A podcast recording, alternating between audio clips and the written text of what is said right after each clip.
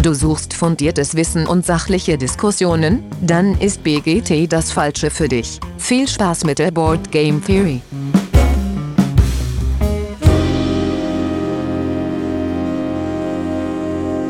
Ja, hallo alle mit da draußen an den Endgeräten. Herzlich willkommen bei der Board Game Theory. Nachdem wir letzte Woche einen kleinen Ausflug gemacht haben und uns einen Gast eingeladen haben, sind wir heute wieder ganz äh, vertraut in äh, lustiger Runde. Und zwar mit dabei sind heute der Patrick. Hi Patrick. Guten Abend. Der Simon. Servus. Der Olli. Moin, moin. Und der Dennis. Hallo. Hallo, und der Dirk ist auch wieder da. Ja, ähm, wie gesagt, letzte Woche gab es äh, einen Gast, den Dennis vom Wolpertinger, nicht den Dennis, der heute mit dabei ist, um dann keine Verwirrung aufkommen zu lassen. Äh, das hat uns sehr viel Spaß gemacht. Ich hoffe, euch auch. Wir haben auch ein bisschen Feedback dazu bekommen. Äh, und zwar einmal hat Abgewürfelt uns geschrieben, äh, dass sie auch sehr gerne bei äh, ihren lokalen Händlern in Köln kaufen, aber auch gerne bei Spiele-Online-Händlern, also nicht bei dem großen bösen A, sondern ähm, ja, gibt es ja reichlichst äh, äh, spezialisierte Brettspiel-Online-Händler, die jetzt hier alle aufzuzählen, führt, glaube ich, dann zu weit. Ähm, da spielt natürlich auch immer Preis und die Lieferbarkeit auch eine Rolle. Also da wird dann auch geguckt, was gerade wo günstig ist und wie, wie man es überhaupt bekommt, weil das ist ja auch nicht immer äh, gleichmäßig gedeckt. Dann hat sich der Björn vom Brettspiel-Podcast bei uns gemeldet und hatte die Anmerkung, ähm, dass wir vielleicht einige äh, grundlegende Konzepte nicht so im Detail immer klären sollten. In dem Fall, glaube ich, bezog es sich auf das Crowdfunding. Und er hatte als, als Tipp für uns, äh, mehr als einen Interviewgast zu haben, damit die sich so ein bisschen auch noch unterhalten können äh, dazu, dass mit dem, dass wir die Sachen erklären. Da haben wir an anderer Stelle Feedback bekommen, dass dass das gut ankommt. Und das ist eine ganz bewusste Entscheidung. Das werden wir auch weiterhin so machen. Ähm, genau, damit auch Neulinge in, in der Brettspielszene, die auf diesen Podcast aufmerksam werden, da abgeholt werden. Genau, mit den Interviewgästen, das wird sicherlich noch passieren. Das war jetzt ja der erste Gast. Da wollten wir erstmal so ganz vorsichtige Gehversuche unternehmen. Ja, so viel zum Feedback. Da an der Stelle auf jeden Fall vielen Dank. Und dann kommen wir jetzt zur Intro-Frage. Und da haben wir uns überlegt, über welche Karte in welchem Spiel freuen wir uns immer, wenn die kommt. Patrick, du darfst anfangen. Sehr gerne. Äh, ich nehme da aus dem Harry Potter Deckbuilding-Spiel Kampf um Hogwarts Albus Dumbledore ähm, ist eigentlich so mit in meinen Augen die stärkste Karte. Sie gibt halt quasi alles Positive, was man sammeln kann, jedem Spieler auf einem Schlag einmal. Ist natürlich etwas teurer, sie zu kaufen, aber wenn man sie dann in seinem Deck hat und sie zieht, dann ist es wie quasi schon der Sieg gefühlt. Cool. Simon, bei dir? Ähm, die Karte aus Terraforming Mars, der, der Absturz von Demos, äh, wegen dem Flufftext, diesen Mond braucht man ohnehin nicht. Da muss ich jedes Mal lachen, wenn die kommt. ist gut. Dennis, was gibt's bei dir? Äh, ich nehme äh, Schläf das Programm Schläfer aus Human Punishment. Ähm, das ist quasi, dass wenn man tot ist, kann man sich zurück ins Spiel holen und das ist äh, sehr cool und das macht das Spiel auch, finde ich, sehr aus, dass man nicht automatisch raus ist, sondern irgendwann wieder einsteigen kann. Grüße an Ray an der genau. Stelle. ja, cool. Äh, Olli, was gibt's bei dir? Ja, ich habe was aus der Kneipenspiel-Vergangenheit und zwar äh, das Ass, wenn es bei 17 und 4 kommt. Damit geht man immer auf Pott. Alles klar. ähm, ich habe das Xgen Artifact aus Twilight Imperium, so eine Agenda-Karte wenn die kommt, äh, ist immer ein großes Fest, weil entweder äh, gibt es für alle zwei Technologien kostenlos oder äh, in der Mitte des Spielplans und drumherum geht alles kaputt äh, oder fast alles. Das ist immer ein äh, großes Fest, wenn das kommt. Gut, so viel dazu. Heute Thema der Woche. Wieder ein, ein Teil aus der äh, BGG Top 100. Und zwar haben wir uns äh, so im Mittelfeld umgeschaut und uns für Quacksalber von Quedlinburg entschieden. Ähm, allein der Name ist äh, Gold wert, finde ich. Vor allen Dingen, wenn man ihn in den englischsprachigen YouTube-Kanälen sich anhört oder Podcast. Ähm, da heißt es ja die Quacks of Quedlinburg. Das äh, erfreut mein Herz dann jedes Mal.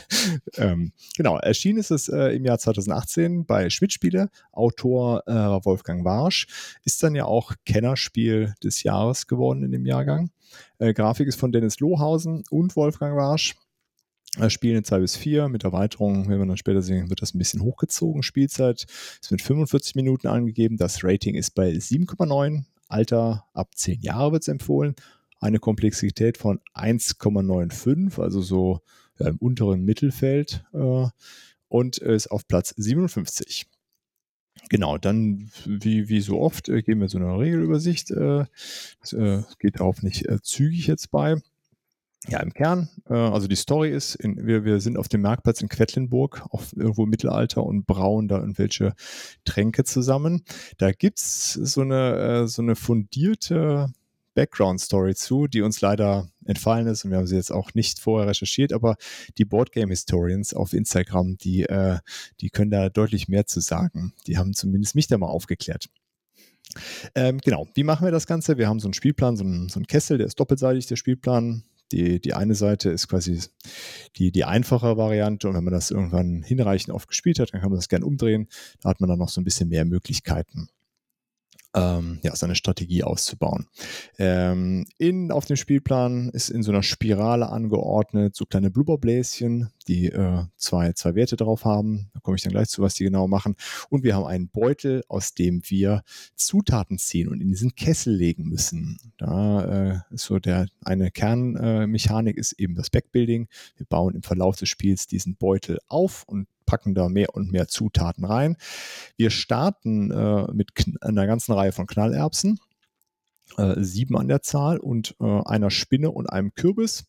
Ja, und wir ziehen einfach so lange aus dem Beutel, bis wir keine Lust mehr haben oder der Kessel explodiert ist. Der Kessel explodiert, sobald eine Wertigkeit von mehr als sieben Knallerbsen im Kessel liegt.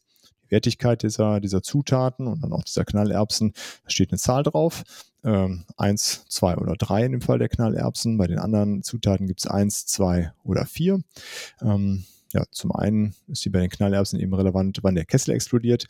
Und ansonsten äh, sagt diese Zahl dann aus, wie weit ich äh, die Zutat im Kessel fortbewegen kann. Denn je weiter ich im Kessel gekommen bin, mit der letzten Zutat, die ich angelegt habe, bevor ich einfach gesagt habe, ich höre auf oder ich explodiert bin, desto mehr Punkte und Geld für neue Zutaten bekomme ich. Äh, sollte ich explodieren, dann darf ich äh, nur kaufen oder Siegpunkte nehmen. Wenn ich nicht explodiere, dann darf ich äh, eben beides machen. Ja, wenn ich, äh, wenn dann die, die Runde durch ist und jeder dann da fertig ist, ähm, genau, das ist interessant, das ist so ein simultaner Spielmodus, also jeder zieht und legt so rein, wie er Lust hat, äh, bis auf der letzten Runde. Da müssen es alle gleichzeitig machen äh, und auch wenn sie nicht mehr ziehen wollen, greifen sie einfach weiter in den Beutel und zeigen dann eine leere Hand vor. Aber ansonsten kann das jeder so in seinem Tempo den, den, den Beutel da äh, beziehen, wie er, wie er möchte. Das ist ganz angenehm äh, und trägt auch zur Spieldauer und zur Downtime natürlich dann bei. Genau, wenn dann eine Runde durch ist, äh, alle, die nicht explodiert sind, dürfen so einen Würfel würfeln für so einen kleinen Extra-Bonus. Äh, ja, und dann werden noch so ein paar Effekte abgehandelt, je nachdem, was im Kessel liegt. Dann darf man einkaufen, aus einer ganzen Reihe von Zutaten auswählen. Im Verlauf des Spiels kommen dann noch äh, nach und nach zwei hinzu. Irgendwann gibt es auch noch mehr Knallerbsen in den Kessel. Ähm, ja, die, ähm, die Zutaten haben unterschiedlichste Effekte. Da liegen dann so kleine Rezeptbücher aus. Da kann man aus vier Varianten äh, wählen im Grundspiel und äh, ja, da so ein bisschen Varianz reinbringen. Äh, zu Beginn jeder Runde wird so eine Wahrsagerkarte aufgedeckt, wo es einen beliebigen Bonus gibt, entweder einen Sofortbonus zu Beginn der Runde oder einen Bonus äh, am Ende der Runde oder im, im Verlauf, wenn wir die, die, die Kessel befüllen. Ja, nach neun Runden äh, wird, werden Punkte gezählt und äh, ja, der äh, die Spielende mit den, äh, der, der Spielende mit den meisten Punkten hat dann eben gewonnen. Es gibt einen ganz interessanten Aufholmechanismus, da kommen wir vielleicht auch noch im Detail gleich zu. Äh, und zwar, ähm, alle kriegen einen Rattenschwanz in den Kessel, ähm, abhängig wie viele Rattenschwanze zwischen äh, seinem Punktemarker und dem führenden Punktemarker liegen. Auf der Punkteleiste werden so so eine Kramerleiste, ähm, werden äh, sind so Ratten und die haben halt so Schwänze zwischen den Nummern und da muss man erzählen. Und der, dieser Rattenstein, der im Kessel liegt, der gibt quasi die Startposition an, ab der man anlegen kann. Im Verlauf des Spiels hat man noch so einen zusätzlichen Tropfenstein, den kann man dann bewegen, um dann eben weiter im Kessel anzulegen, ne? weil je weiter man kommt, desto mehr Punkte gibt es eben und äh, desto wertvollere Zutaten kann man kaufen. Äh, genau, durch dieses, äh, dass der Kessel irgendwann explodieren kann, ist auch so ein kleiner Push-Your-Luck-Mechanismus mit dabei. Also man kann es halt, äh, und durch diesen Aufholmechanismus hat man da so ein bisschen Varianz, wie man da strategisch vorgeht. Genau, ich glaube, das waren so die wesentlichen Regeln. Äh, Habe ich irgendwas Wichtiges vergessen? Nö. Müsste ja. so gepasst haben, ja. Cool. Ja, dann hm, kommen wir auch schon zum, was uns denn an dem Spiel gefällt. Olli, fang du doch mal an. Ja, gerne. Also ähm, ich finde, das ist ein super äh, Spiel, auch für, für äh, Spieleeinsteiger. Ähm, steht ja drauf ab 10. Ich glaube tatsächlich, das kann man auch schon irgendwie mit, mit, mit Achtjährigen oder sowas spielen. Ähm, und äh, es ist relativ simpel äh, und macht trotzdem riesen Spaß. Du hast eine unglaubliche Varianz, allein schon in der Grundbox, dadurch, dass du, ähm, ich glaube, für jede Zutat vier Rezeptbücher hast. Ja, ne? ja. Äh, dann, dass du den, hast du ja schon gesagt, den Kessel noch umdrehen kannst, dann diese Ereignis- oder Wahrsagerkarten. Ähm, ja, ist jedes Spiel anders. Es ist jetzt nicht zwingend äh, groß strategisch. Äh, also klar kannst du ein bisschen planen, wie baue ich mein Section zusammen, aber am Ende ist es dann sehr, sehr glückslastig. Äh, wie ziehe ich es denn da raus? Ähm, aber äh, es macht super, super viel Spaß.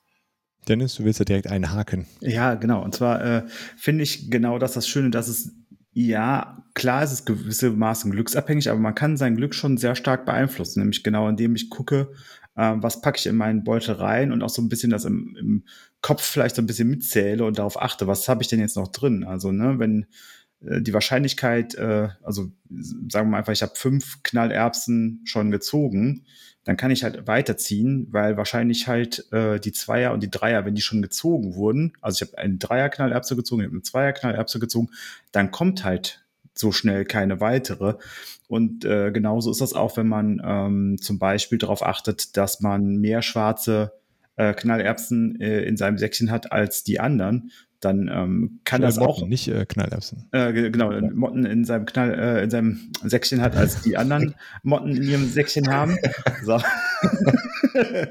dann äh, dann ähm, bitte nicht aus dem Zusammenhang reißen das Zitat ähm, dann äh, ist es ähm, ist es schon so dass ich mein Glück schon stark beeinflussen kann äh, über die Dauer des Spiels ähm, vielleicht nicht für eine Partie kann ich da auch trotzdem eine Menge Pech haben, aber ich kann grundsätzlich, wenn man eine gewisse Strategie fährt, kann man schon, ähm, ich sag mal, dafür sorgen, dass man eher Punkte macht in dem Bereich als andere. Also ich finde, da die Motten reinzuwerfen und damit seine Träne vorzubewegen, ist schon immer so ein guter, äh, gutes Momentum, wenn ich halt weniger rausziehen muss, um mehr Punkte zu machen als die anderen, weil ich einfach weiter vorne starte zum Beispiel. Mhm. Simon. Mir gefällt halt einfach die Tatsache, dass du kaum eine Downtime hast.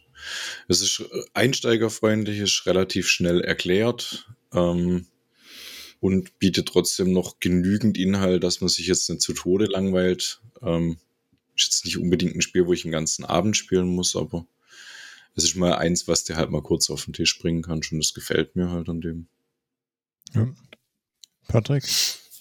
Äh, ich glaube, das meiste wurde schon gesagt, äh, was einem an diesem Spiel gefallen kann. Äh, mir gefällt am besten auch dieser Push-Your-Luck-Mechanismus, also dass ich mich so lange ausreize, bis ich jetzt dann doch keinen Bock mehr habe oder Angst habe, etwas aus diesem Beutel zu ziehen. ich glaube, das hatten wir auch damals in der Arkham Horror Folge schon mal gesagt, oder ich zumindest. jedes Mal, wenn man in diesen Beutel greift, nicht zu wissen, was da rauskommt, ist halt für mich ein sehr, sehr spannender Mechanismus und ähm, das fühlt sich in diesem Spiel tatsächlich auch so ein bisschen so an, als würde man tatsächlich irgendwie so eine Art Trank brauen, dadurch, dass man diese ganzen verschiedenen Zutaten in diesen Kessel da reinlegen muss. Ähm, ja, und äh, durch dieses, äh, was mir auch da so gut gefällt, was nochmal dieses Push Your Luck so ein bisschen nach vorne bringt, ist äh, diese Boni, die dann auf diesem Brett, auf diesem Kessel halt sind. Ich will jetzt noch unbedingt diesen nächsten Stein erreichen. Äh, den nächsten äh, Rubin, damit ich äh, mir später vielleicht mehr Boni äh, kaufen kann. Genau. Das ist so das Größte an diesem Spiel, ja. Genau, das hatten wir vielleicht, äh, das ist in der Regel einer äh, Übersicht, habe ich das, äh, das unterschlagen. Es gibt also noch so Rubine, die man erwerben kann oder sich irgendwie bekommen kann, mit denen man dann seinen Tropfenstein auch nach vorne bewegen kann. Also ja, ich finde auch, da sind eine ganze Menge Dinge bei, um das ähm, das doch sehr äh, glückslastige äh, Ding da äh, ganz gut noch zu steuern, würde ich auch sagen. Aber was mir auf jeden Fall noch sehr gut gefällt, ist die Optik des Spiels. Ich finde, das ist insgesamt super stimmig und ähm, auch wie der, wie der Spielplan da aussieht mit dem Kessel und die, die Zutaten. Das äh, alles sehr liebevoll gestaltet und sieht total äh, ja, passend irgendwie aus. Es gibt ja noch so ein Fläschchen, was man hat, wo man dann nochmal so ein, die letzte Knallerbse, die man gezogen hat, die dich nicht zum Explodieren gebracht hat, wieder zurücklegen kann. Die kann man dann umdrehen und so Sachen. Ähm, genau, und man, also optisch finde ich das ganz toll, äh, toll gestaltet und auch materialtechnisch ist es sehr wertig alles. Ähm, genau, also eine, eine wichtige Sache für mich ist auf jeden Fall auch dieses, der Mangel an Downtime, dadurch, dass alle gleichzeitig machen und wenn dann zwischendurch einer am Tisch ruft, nein, ich bin schon wieder explodiert. Also schlimm. Ähm, ja, und das hatte ich ja eben auch schon gesagt, ich finde diesen Aufholmechanismus da äh, sehr, sehr gelungen. Und ja. das hilft meiner Meinung nach auch dabei, das äh, Leuten nahezubringen, die, die gar nicht so viel spielen, weil die dadurch im Grunde kaum abgehangen werden, selbst wenn sie am Anfang vielleicht ein bisschen zu viel riskiert haben. Oder man kann ja auch einfach als Strategie die ersten zwei, drei Runden einfach äh, eher gucken, dass man weiterkommt und dadurch mehr einkaufen kann. Und dieser Aufholmechanismus erlaubt einem dann ganz gut wieder aufzuschließen zu den Führenden. Ja. Ich glaube auch durch die mangelnde Downtime ist das auch ein Spiel, wo du gut mit Kindern spielen kannst, oder? Ja, ja. Also das spielen wir auch äh, ganz gern, immer so. Also meine mhm. Frau spielt es auch super gerne. Äh, das ist so eins ihrer Lieblingsspiele, deswegen kommt sowieso, äh, wenn sie mitspielen möchte, ganz gern auf den Tisch. Aber ja, das kann man mit den Kindern auch ganz gut spielen. Ja. Und äh, das ist ja auch nicht nur, dass es einsteigerfreundlich ist, weil man äh, nicht, nicht abgehangen wird, sondern es ist auch einsteigerfreundlich, weil du ja immer was, du kriegst ja immer was. Ne? Also es ist ja nicht so, als würdest du deinen Zug komplett ruinieren und äh, würdest dann äh, nichts mehr sagen, sondern ähm, selbst wenn der Topf explodiert, kannst du entweder einkaufen oder dir Punkte nehmen. Und ähm, da kann man auch vorher schon sagen, pass mal auf, so die ersten zwei, drei Runden solltest du vielleicht eher einkaufen, danach vielleicht eher Punkte nehmen.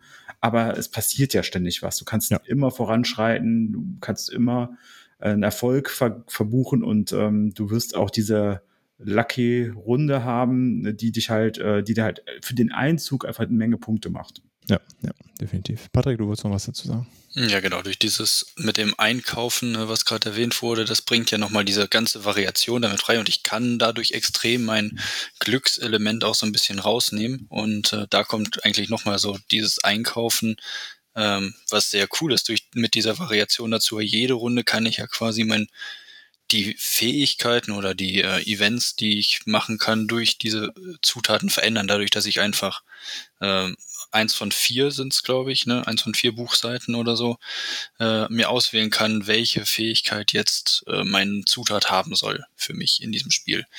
Also sau viel äh, Variation und sau viel Wiederspielwert hat, einfach dadurch auch. Ja.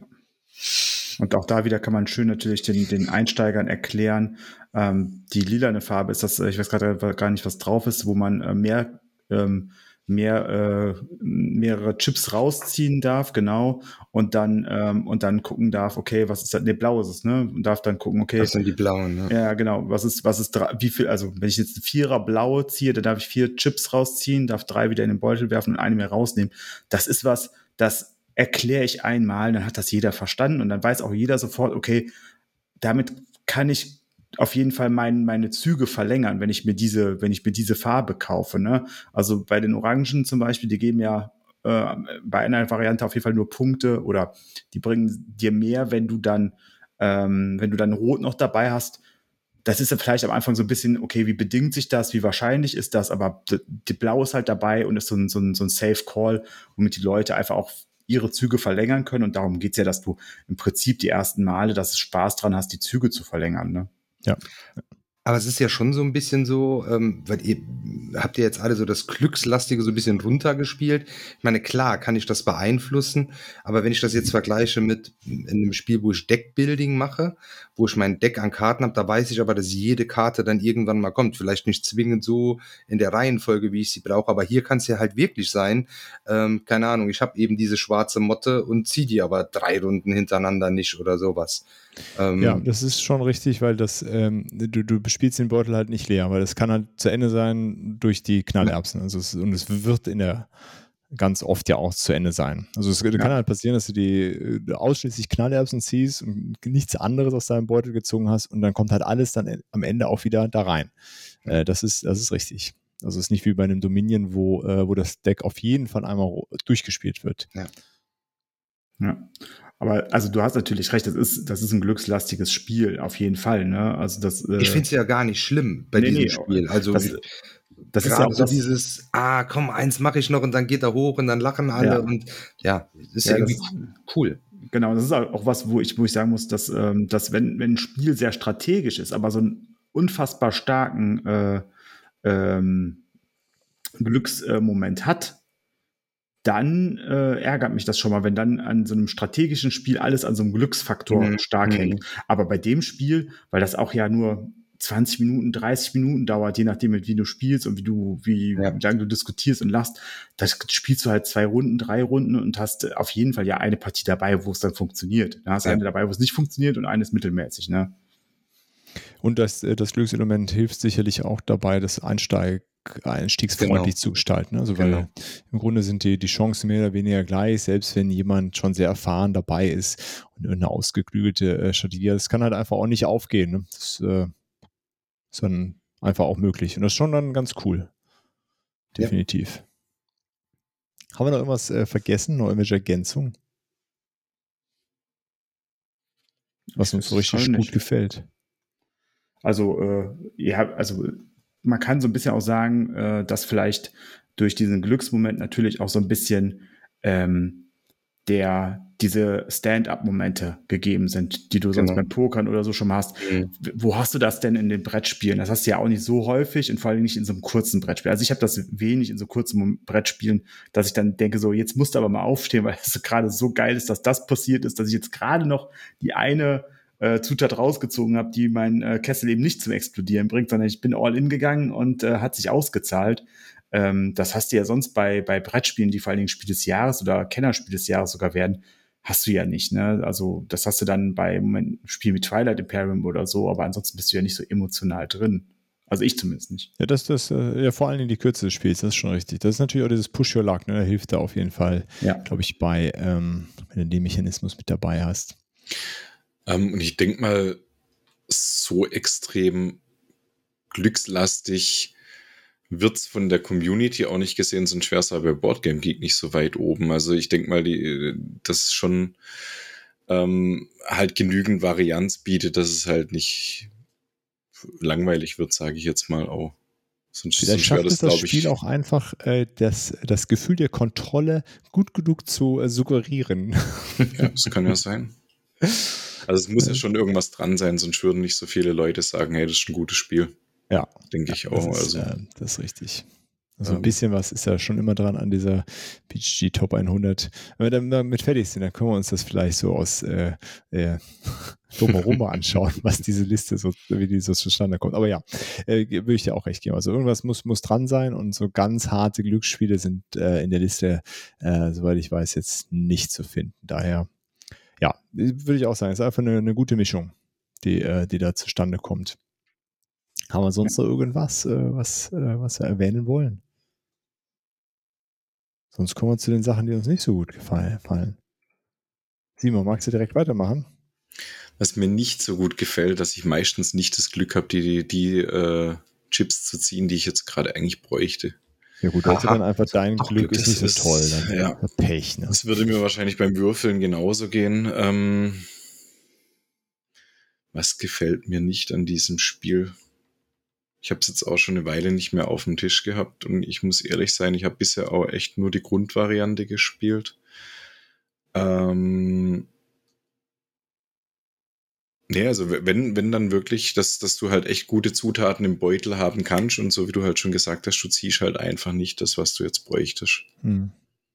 Das kann schon ziemlich nervend sein. Das ist richtig. Aber ich habe so eine extrem hohe Frusttoleranz. Ich sitze trotzdem 20, eh 20 Spiele am Abend da, wenn es sein muss und verliere. Ich habe da kein ja, Problem gut. mit. Herr Olli, was bei dir?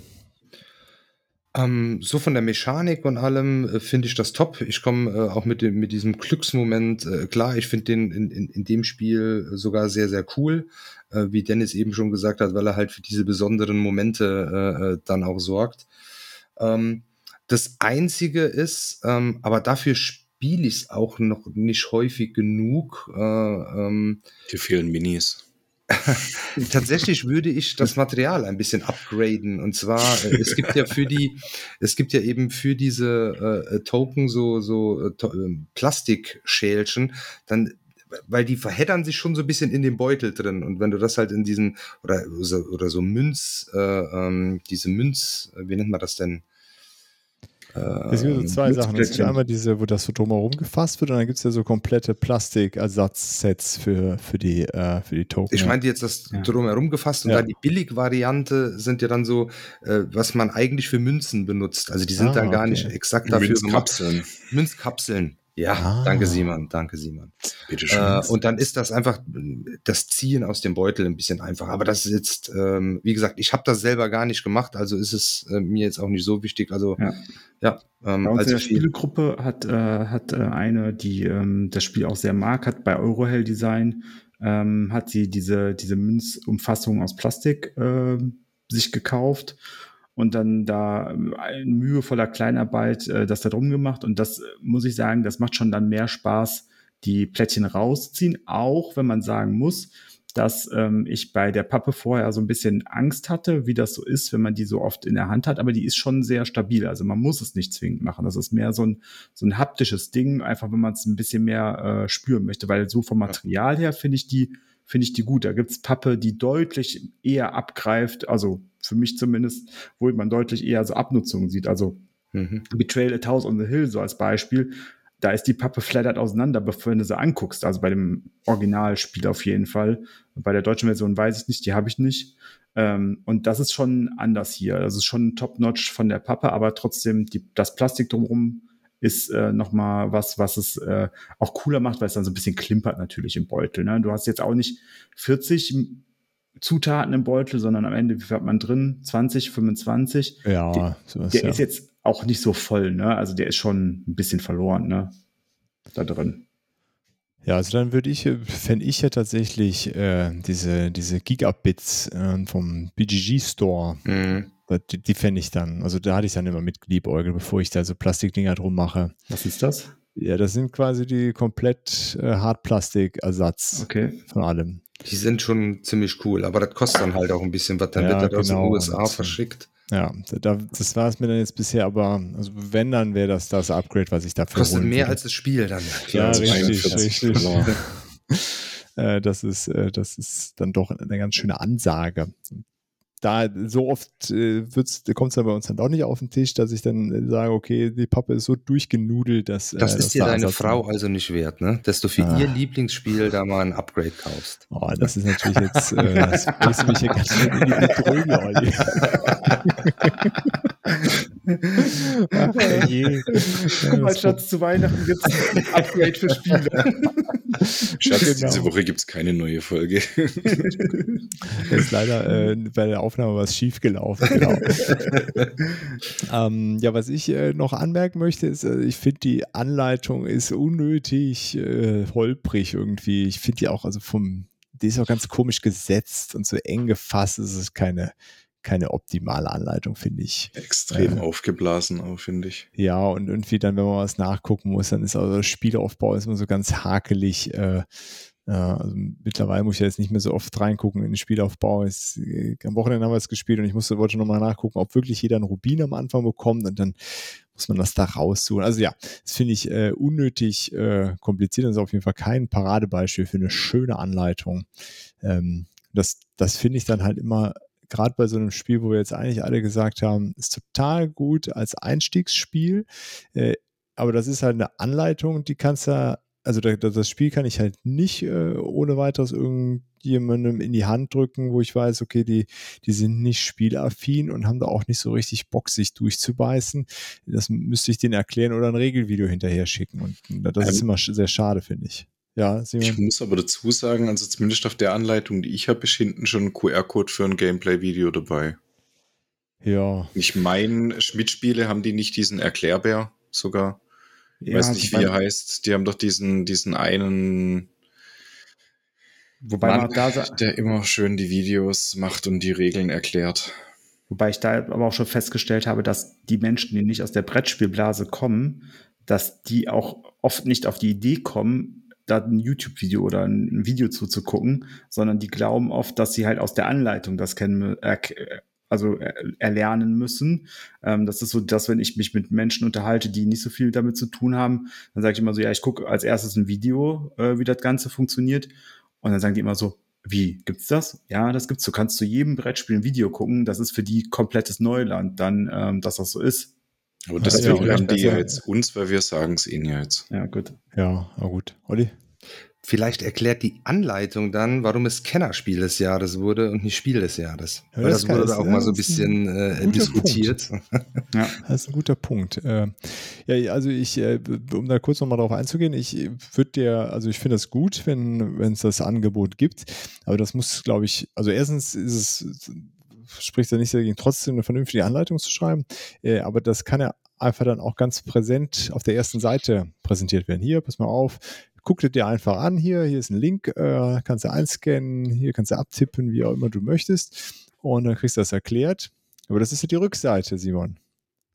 Ja, aber nee, ich will das drauf. aufmachen und da muss dann ein Zettel drin liegen, hier, losspielen. Lieber Dirk. Ganz präsent äh, und ja. bitteschön. Ja, ich habe es tatsächlich aus der Big Box, da steht es erst am Ende, ist ja so ein Heft für beide Spieler. Also ich habe ja hier das Grundspiel und die Kräuterhexenerweiterung drin. Und am Ende der Anleitung für das Grundspiel steht erst dieser Link und danach geht aber die Anleitung noch weiter. Weil da kommt ja erst das Grundspiel, äh, die Erweiterung noch irgendwann danach. Und also so mittendrin ist es bei mir. Und ich kann mir hundertprozentig vorstellen, wie das passiert ist, weil das oft so funktioniert, dass Anleitungen wurden immer so gemacht. Da gab es noch keine QR-Codes, da gab es noch keine Erklärvideos, weil das einfach noch nicht möglich war, das zu machen. Und dann hat man sich überlegt, ja, jetzt haben wir das ja. Ja, wo kann das noch hin? Ja, auf die letzte Seite. Also es war nicht die Zielsetzung, wir wollen, dass die Menschen das sofort sehen, sondern wir packen das einfach drauf, dann in der, im, Setz, ja. im Setzen oder so. Und das ist, da stimme ich dir vollkommen zu, Dirk.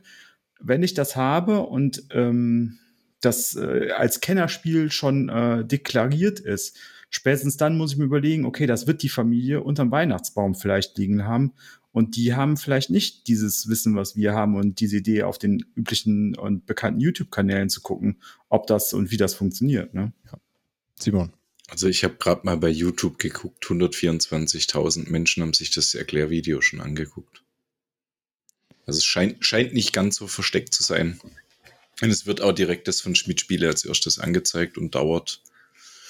Das habe ich jetzt nicht geguckt, aber ich denke mal, äh, unter zehn Minuten waren es, glaube ich. Ja gut, wie viel von den 127.000 haben sich zwei- und dreimal angeguckt? ja, okay. So. Ja, also ist auf jeden Fall gut. Äh, also für, für, für ja. buchen das mal unter positiv, dass es ein Video dazu gibt. Ähm, und vielleicht reden wir an anderer Stelle nochmal, machen wir so eine Folge über Spielanleitungen. Das wäre ja. bestimmt spannend. Aber ich fand ähm, gerade den Punkt gut, den äh, Olli hatte mit dem Kennerspiel und dem Spiel des Jahres. Ja, ist schade, ne, dass es dann dadurch äh, Kennerspiel ist, wenn die Anleitung so, so bescheiden ist. Ja, aber denn sonst noch irgendwas, was uns nicht so zusagt, wo wir sagen, das ist so blöd? Hm, ich vermisse tatsächlich so ein bisschen die Spielerinteraktion. Also ich habe ja quasi nur mein Brett, ich kaufe für mich ein, ich mache eigentlich nur für mich meine Sachen ähm, und kann eigentlich gar nichts mit den anderen tun, außer lachen, wenn sie verlieren und äh, mich ärgern, äh, wenn ich verliere. Ja, so, das ist so die einzige Interaktion, so das Reden zwischendurch.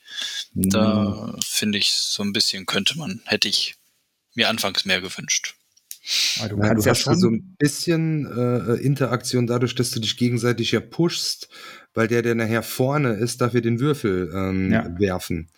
Äh, also das ist ja dann schon so ein bisschen also es ist keine direkte Interaktion, aber dass du dich gegenseitig, ach komm, jetzt einen muss ich noch und äh, ja. Und so ein bisschen pokern und zocken musst du schon, da musst du den anderen schon beobachten. Das wird vom Spiel nicht vorgegeben, aber da bin ich ganz bei, bei Olli, ne? Also du guckst ja schon so, okay, wie, wo ist er gerade? Kann ich das noch erreichen?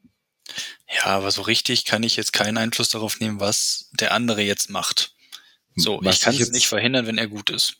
Was ich ja. jetzt aber interessant finde, ich bin gerade bei Board Game Geek, es ist ein Spiel von zwei bis vier Spieler. Also als Solitär ist es gar nicht vorgeschlagen und es wird angegeben, beste Konstellation vier Spieler. Das muss ja dann eigentlich schon was Besonderes haben, wenn du es zu viert spielst. Nimmst du dir gegenseitig die Zutaten weg eventuell? Tatsächlich sind die Zutaten endlich. Also wenn die ja. ähm, irgendwann alle sind, äh, dann sind die alle. Ähm, das kann in einem Vierspielerspiel auch passieren, dass die alle sind. Das ist, passiert uns regelmäßig, wenn wir das zu viert spielen eigentlich, dass irgendwas ausgeht. Also ja, dann kommt eigentlich die Interaktion, denke ich mal, durch die Spieleranzahl. Ja, aber ich würde schon dem Patrick zustimmen, dass sie halt, äh, also die, die Gruppe muss sich diese im Grunde selber bauen. Ne? Das Spiel sieht nicht vor, dass ich wem anders was in den Kessel werfen kann oder so ein Kram. Ne? Das ist ähm, so richtig ärgern ist nicht dabei. Und wenn die, ja, wenn, wenn die Gruppe da im Grunde jetzt nicht so auf die Idee kommt, äh, diese Spielinteraktion herzustellen und keiner dabei ist, der das vielleicht so ein bisschen ähm, fördert äh, und die Anreize schafft, dass man so, äh, das auch ein bisschen sagt, hier, guck mal, der kannst du noch einen ziehen, der hat er schon, ist eh schon raus, äh, zieht er noch einen. Oder äh, guck doch mal hier, kannst du auch nochmal, ja, ist ja noch alles sicher bei dir, zieht er auch nochmal. Ähm, ähm, geht da so ein bisschen was verloren, würde ich auch sagen. So ein bisschen, so ein bisschen äh, ist auch wieder keine direkte Interaktion, aber äh, Dennis hat das am Anfang schon gesagt mit dieser, das sind das die Motten. Ähm, da hängen deine, äh, deine Belohnung hängt ja davon ab, hast du die meisten oder mehr als deine Nachbarn ja. oder so. Ja. Ähm, ja. Und das ist ja. auf jeden Fall auch so ein Ding, fällt mir gerade ein, was natürlich mit vier interessanter ist, weil du dann äh, nicht, äh, einen Nachbarn halt nicht hast, ne? weil bei genau. zwei und drei geltend ist das ja viel einfacher, aber ab vier gibt es auf jeden Fall einen, der anders spielen kann mit diesen Motten. Aber ist das wirklich nur zu viert spielbar? Also habe ich gerade das falsch im Kopf, habe ich das nicht schon mal zu fünft gespielt? Ja, mit den Kräuterhexen ist es der Erweiterung, genau. Nachher zu. Erweiterung. Jetzt spoilert der schon. Ah, Entschuldigung, Entschuldigung. uh. Weil das ist so ein Punkt, wo ich eigentlich genau am Anfang auch gedacht habe, nämlich, dass es zu viert spielbar nur ist. Das äh, stört mich immer bei Spielen, vor allem bei solchen Spielen. Meins ja, ist nur noch zu viert spielbar, weil äh, einer der Beutel bei mir äh, jetzt im Arkham Horror LCG ist. ah, sehr gut. Haben wir denn sonst noch was, was uns nicht gefällt? Sonst können wir ja zu den Erweiterungen dann rüber schwenken.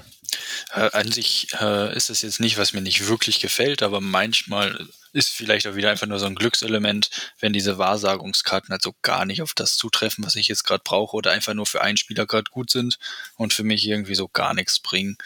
Ähm, die sind manchmal so ein bisschen unbalanced, finde ich, aber ist okay, ist halt glücksabhängig, wie man gerade gespielt hat, was man sich so gekauft hat und ja. was man jetzt gerade braucht. Ja, das stimmt. Wobei ich selten damit so richtig Pech habe. Also das letzte hatten wir irgendwie eine, die, die hat halt keinen Sinn gemacht. Die war, das kam ja sehr früh, da konnte man sich dann irgendwie lila Chip nehmen, aber die lila Chips lagen noch gar nicht aus, also konnte man ja, die eh genau. keinen nehmen. Ja. Da kann man dann auch so eine Hausregel machen, okay, dann ziehst du einfach eine neue. Aber ja, das ist auf jeden Fall wirklich auch das stimmt schon. Aber insgesamt, glaube ich, kann man das, das Spiel schon Leuten an die Hand geben. Und äh, ja, es gibt wenig Ärgermomente, glaube ich. Äh, können wir, haben wir ja gerade festgestellt. Interaktion ist überschaubar. Äh, klar, aber Downtime ist gering und es spielt sich schnell. Ja, Simon, du wolltest aber auch noch was sagen. Ähm, ja, und es wird ja auch großzügig den Leuten an die Hand gegeben. Also ich habe es jetzt schon ein paar Mal hier beim bekannten Discounter äh, für, einen, für einen guten Preis gesehen. Also es wird, wird ja schon unters Volk gebracht. Nicht so jetzt wie andere Spiele, die wir jetzt vielleicht im Schrank haben oder andere Spiele aus dem Boardgame Geek 100, die, die habe ich jetzt noch nie beim Discounter großartig liegen sehen, aber das stimmt. Das kommt. Ich glaube, äh, genau. das ist eins von wenigen, wenn überhaupt das einzige aus dem Boardgame Geek 100, die jetzt auch mal für die große Masse irgendwie. Ja, Flügelschlag noch, ne? Also Flügelschlag ist auch so eins, was, was, äh, was sehr viel verteilt wird. Ja, aber das habe ich jetzt noch nie bei einem Discounter, Discounter irgendwo gesehen. Außer ich Schön. bin jetzt irgendwie. Ist natürlich auch krass verkauft worden, so ist nicht, aber äh, ich glaube, ja, das Quackservice schon, äh, ja, wüsste ich jetzt auch spontan nicht, was ich dann äh, vor allen Dingen in dieser Häufigkeit auch beim Discounter schon mal ja, gesehen habe. Das stimmt. Gut, aber das ist ja vielleicht eine gute Überleitung zu den Erweiterungen, weil in dieser Box beim Discounter äh, finden sich ja dann in der Regel ein oder zwei Erweiterungen mit dabei. Was finden wir denn da? Was gibt es denn für Erweiterungen? Wir finden, oh, Simon, Simon, oh. sorry. Wir finden einmal die Big Box, die hat Patrick. Da kannst du vielleicht was dazu sagen. Ja, kann ich äh, so ein bisschen was zu sagen. Wir haben dann noch die Kräuterhexen, das ist die erste von zwei Erweiterungen äh, mit dabei. Es gibt hier noch so eine kleine Promo, das ist quasi nur so eine Karte, ähm, die da noch mit drin ist, aber ist nichts äh, Weltbewegendes. Äh, in dieser Kräuterhexen-Erweiterung haben wir erstmal den fünften Spieler noch mit dabei. Äh, und dann haben wir neue Zutatenbücher, die wir austauschen können gegen die, die im Grundspiel schon dabei sind. Äh, funktionieren dann einfach ein bisschen anders nochmal, neue Fähigkeiten, die wir nutzen können. Und wir haben die genannten Kräuterhexen. Äh, die können wir insgesamt dreimal im Spiel nutzen und jede Hexe hat so nochmal den Rettungsmechanismus, sage ich mal, wenn unser Kessel explodiert. Äh, zum Beispiel können wir dann die Flasche einsetzen, ähm, anstatt, also durch diese Hexe, anstatt unsere Flasche wirklich zu benutzen.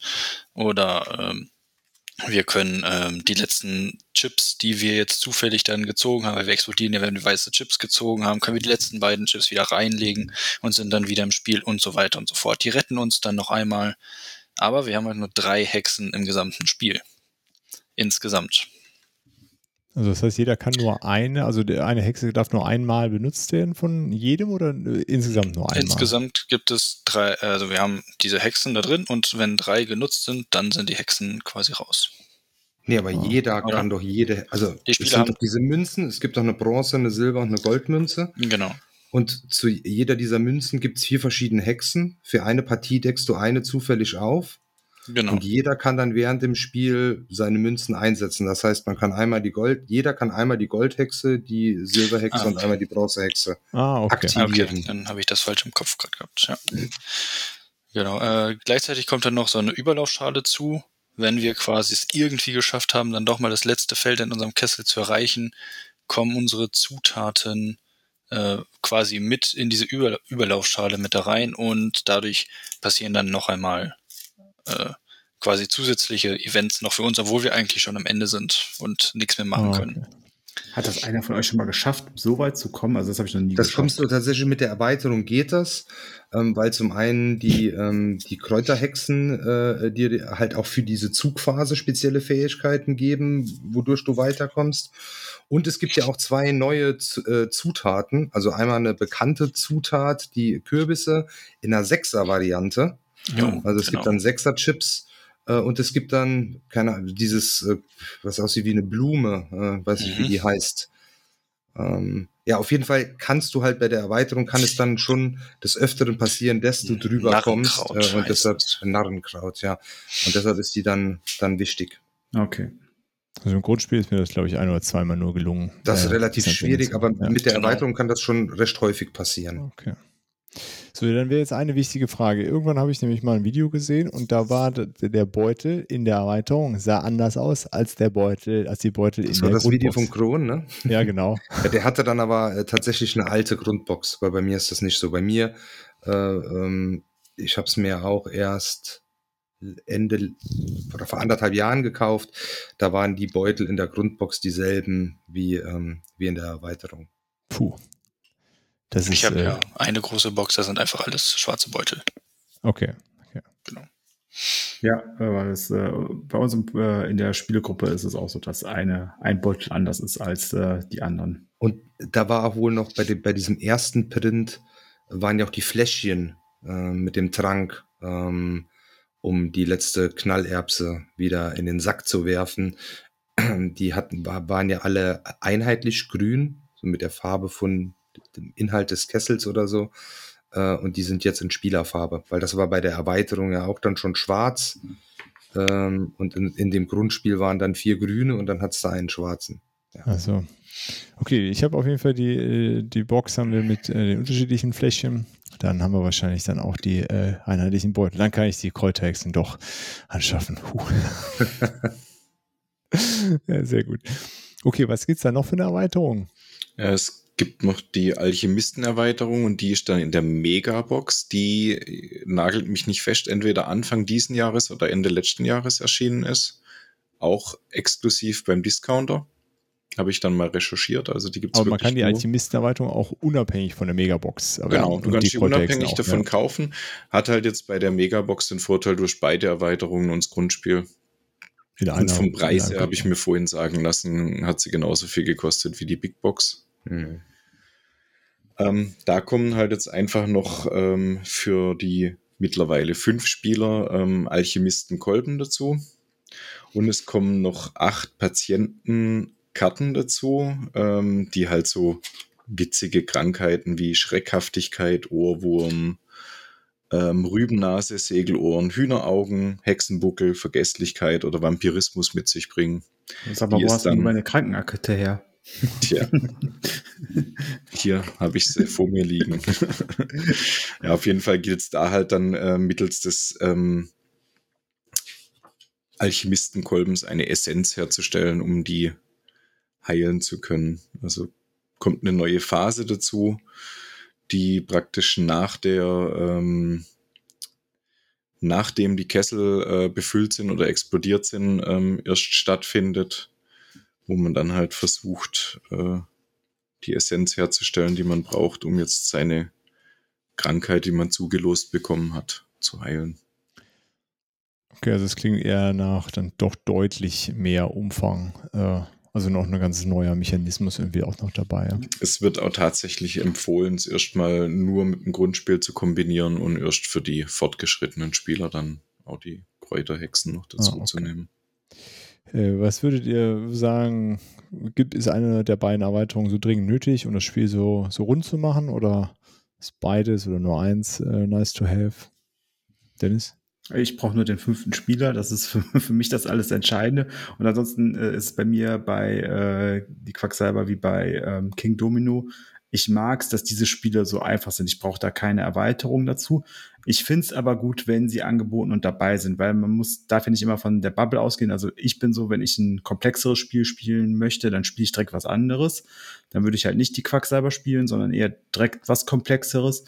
Ähm, und wenn ich dann äh, sowas seichtes, sage ich mal, so Push Your Luck, glücksmäßiges, funmäßiges spielen möchte, dann will ich da halt auch keine großen Erweiterungen dabei haben. Dann reicht mir das was im Grundspiel drin ist, vollkommen aus. Aber ich bin ja nicht äh, die Blase, die, äh, oder die, ich bin ja nicht die, die Familie, die sich einmal im Jahr, zweimal im Jahr ein Spiel kauft.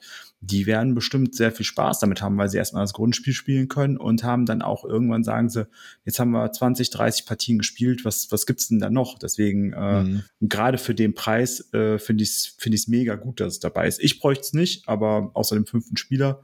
Aber das ist ja, ähm, ist trotzdem ja kein Hindernis. Das ist ja, ja nicht, nicht so, als würde es dann 40 Euro mehr kosten oder so, das Spiel. Ne? Das muss man einfach mal sagen. Das kostet ja sogar diese Mega-Box, also mit beiden Erweiterungen, hat ja, glaube ich, weniger gekostet als das Grundspiel mal ursprünglich oder zumindest dasselbe. Äh, ja. So. Da macht es, glaube ich, die Masse wieder möglich. Ja. Ja, dann hat man auf jeden Fall ein Spiel im Schrank stehen, mit dem man sehr, sehr lange Spaß haben kann, glaube ich. Ja, ich denke halt mal ja durch genau die Erweiterung. Das, ne? Sonntags Jetzt habt ihr ja. ineinander geredet. Er ist der Simon. ja. ja, ich denke halt mal, durch die Erweiterung kann man sich dann halt auch ein bisschen schwerer machen oder umfangreicher. Ja. Ähm, wenn man halt jetzt mal, was weiß ich, wenn sonntags Winnetou ausfällt im Fernsehen äh, und es schon wieder regnet draußen, dann kann man halt statt 45 Minuten dann halt 60, 70 Minuten draus machen vielleicht.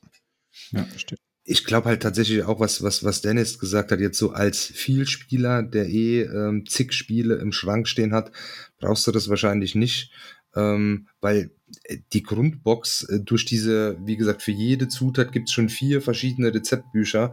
Da hast du so viel Variation. Ähm, also ich glaube, das kannst du äh, locker äh, in der Grundbox 30, 40 Mal spielen, ähm, ohne dass es jetzt langweilig wird. Und wie oft spielt man schon ein Spiel 30, 40 Mal? Ja.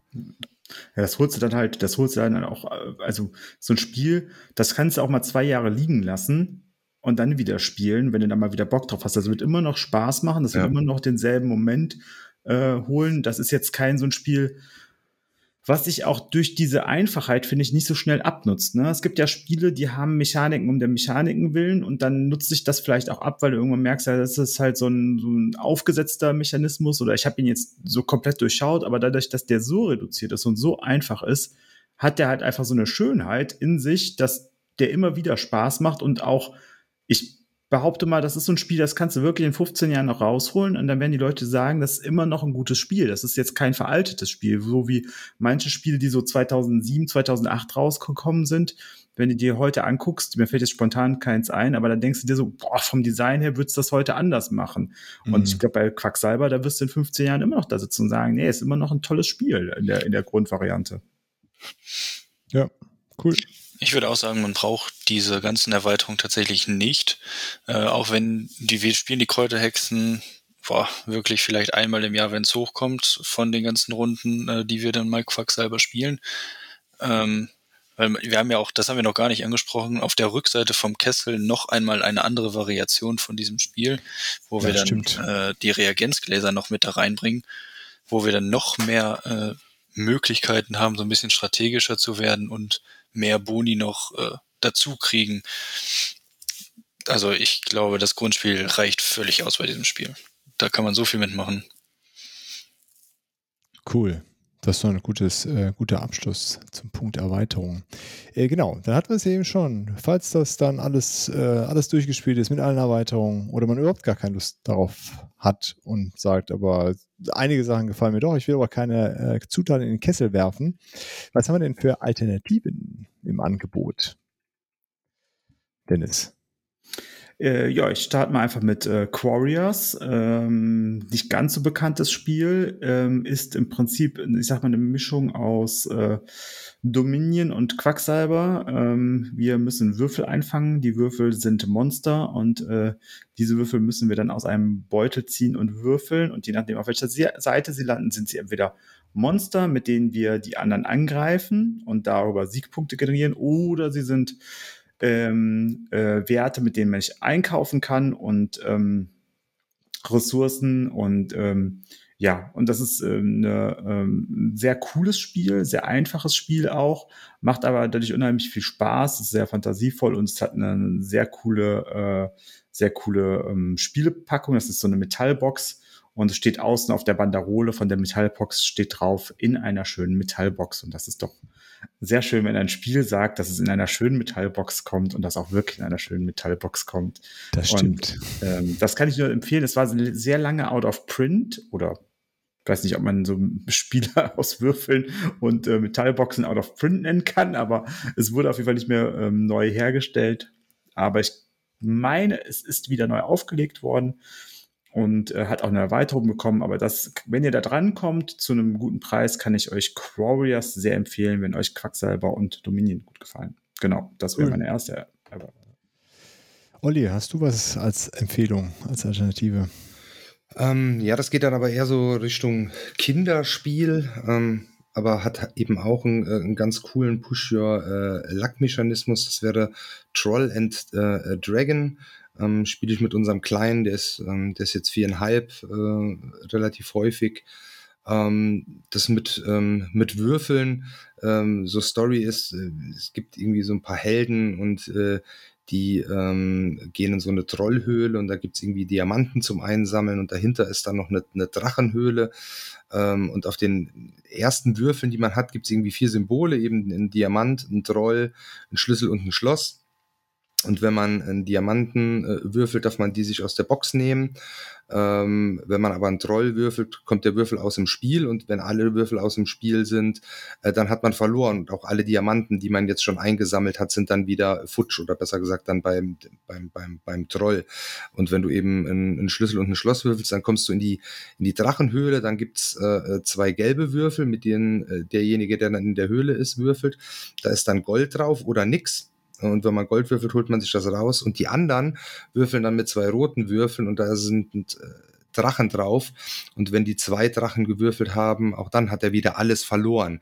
Also äh, muss man so ein bisschen gucken, äh, schnell würfeln und irgendwann muss man halt Stopp sagen äh, und, und äh, nimmt die Sachen dann ähm, halt mit. Das ist ganz lustig. Hat jetzt gar keine Tiefe, ist äh, sehr, sehr glückslastig, aber mit, äh, mit Kids so in dem Alter, keine Ahnung, vier bis sechs, sieben, acht, äh, ist das ein ganz cooles Spiel. Cool. Patrick, was hast du für Alternativen? Äh, ich habe auch ein kleines Spiel äh, in einer Metallbox. Ähm, das heißt Auf die Nüsse von ähm, Game Factory. Das ist wirklich ein Spiel, was äh, in meine Handfläche passt, von der Größe her. Da sind sechs Würfel drin. Äh, Sechs. Ich muss, nee, es sind neun Würfel.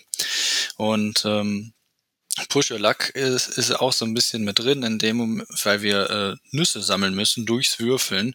Und wir können in diesem Spiel jederzeit halt aufhören, diese Nüsse zu sammeln. Äh, das wollen wir auch, weil irgendwann haben wir weniger Würfel, indem wir Raben in diesem Fall würfeln. Jeder Rabe ist quasi ein entfernter Würfel. Wenn wir nur Raben gewürfelt haben, verlieren wir alle Nüsse, die wir gesammelt haben in diesem Spiel. Ähm, genau, und dann äh, dadurch, dass wir weniger Würfel haben, ist die Wahrscheinlichkeit höher, dass alle Würfel beim Würfeln einen Raben zeigen, weswegen wir vielleicht aufhören wollen zu würfeln und ähm, unsere Punktzahl äh, speichern wollen für die nächste Runde. Ähm, was noch sehr ein lustiger Feature ist, wenn alle Würfel ein Eichhörnchen zeigen, ist dieses Spiel richtig im Action-Modus, weil dann würfeln alle gleichzeitig alle Würfel, die gerade auf dem Tisch sind, quasi. Also die Spieler haben so einen Hundewürfel und der mit die Nüsse sammelt, würfelt alle vier, fünf äh, Nusswürfel und äh, die Spieler schreien auf, klopfen auf den Tisch raus und wollen unbedingt jetzt ihren Hund äh, da würfeln, damit die Eichhörnchen gestoppt werden und die Eichhörnchen würfeln und würfeln und würfeln, bis endlich alle Hunde da auf diesem Tisch platziert sind. So viel Action, so lustig. Ähm, ja, kann ich äh, jedem empfehlen, der ein kleines Spiel für zwischendurch will und äh, das ist super actiongeladen. Cool. Simon, was hast du? Ähm, ich habe Orleo, äh, ist auch ein Backbuilder, wo ich halt ähm, gucke, dass ich halt die Arbeiter, die mir Runde für Runde zur Verfügung stehen, optimiere, indem ich halt äh, neue Arbeiter dazu gewinne die Arbeiter dann auch sinnvoll und gut einsetze, um mich dann halt auf dem Spielplan gut fortzubewegen und ähm, ja, äh, man hat halt auch immer wieder, äh, dass man halt jetzt dringend den bestimmten Arbeiter bräuchte, um eine bestimmte Aktion zu machen, bevor sie einem irgendeiner vor der Nase wegschnappt oder ähm, weil es einen halt wirklich vorwärts bringt und dann kommt halt ausgerechnet äh, der falsche mit äh, der falsche Arbeiter oder dann gibt es zwischendurch auch immer wieder ähm, so Runden-Events, wo dann einzelne ähm, Arbeiter sterben, da muss man dann zufällig einen aus seinem Beutel rausziehen und wenn man, wenn es dumm läuft, sieht man halt, was weiß ich, sein Mönch, den man jetzt dringend gebraucht hätte oder ähm, irgendeine andere ähm, Figur, die man jetzt nicht so oft im Beutel drin hat. Also das muss ich sagen, ist auch ein Spiel, wo richtig Laune macht und ja. Cool. Dann auf jeden Fall ein bisschen anspruchsvoller als äh, so die kleinen kurzen Zwischendurchspiele, aber es ist ja eine bunte Mischung. Ähm, ja, ich hätte auch äh, kein, kein Deck- oder Backbilder, sondern auch da die Push-Your-Luck-Komponente steht im Vordergrund. Port Royal, habe ich bestimmt schon ein paar Mal im Podcast äh, erwähnt. Ist ein cooles kleines Kartenspiel, was sich äh, ja, ganz schnell runterspielen lässt, auch was für zwischendurch. Man unglaublich äh, viel Freude, da Karten aufzudecken und zu hoffen, dass dann jetzt doch noch äh, das Schiff kommt, was man braucht, um richtig abzukassieren und dann ist alles weg oder eben auch nicht. Ähm, genau, sehr schnell erklärt. Einfach nur ein großer äh, Stapel Karten und äh, geht los. Dennis, hast du noch was? Ja, äh, wo Simon gerade ähm, Orléans gesagt hat, da fällt mir doch der Nachfolger, der Nachfolger im Geiste ein, Altiplano. Ähm, da ist es nicht so, dass wir Arbeiter aus dem Beutel ziehen, sondern wir ziehen Ressourcen aus dem Beutel, die wir einsetzen können. Wir sind halt in den, an, äh, in den südamerikanischen äh, Gebirge unterwegs und ähm, wollen unsere Lamas äh, und äh, unsere Rohstoffe möglichst äh, gewinnbringend einsetzen. Ist ein bisschen über, äh, also na, doch deutlich über Quacksalber anzusetzen, ist, äh, glaube ich sagen, wirklich ein Kennerspiel, vielleicht sogar Kennerspiel Plus, auf jeden Fall noch nicht Expertenspiel meiner Meinung nach ähm, trotzdem sehr schön. Ähm, ist von, von der Grafik, finde ich, sehr, sehr niedlich. Äh, erinnert mich immer so ein bisschen an äh, ein Königreich für ein Lama äh, von Disney, den ich sehr schätze. Und äh, ja, deswegen äh, spiele ich das schon auch sehr gerne, hat aber auch das Problem, dass der fünfte Spieler fehlt. Du mit deinem fünften Spieler. Ja, das ist für mich ein K.O.-Kriterium bei Spielen. Eindeutig zu viele Freunde. Ja, ja das tut mir das leid. geht nicht. Das wundert mich so. echt. Olli, hast du noch eine Empfehlung? Nee, ich hätte nichts mehr. Cool. Patrick, hast du noch was? Ähm, nee, tatsächlich nicht. Okay. Äh, Simon? Fällt mir gerade auch keins mehr ein. Ähm, ja, das Einzige, was noch ein bisschen, ich, ich weiß nicht, ob das Push Your Luck ist eigentlich, nee, eigentlich nicht bei Bluff, wenn ich, wenn ich halt auf die, auf die ähm, Würfel wette, mehr oder weniger, aber da habe ich ja keinen großen Einfluss drauf. Ich zock halt. Nee.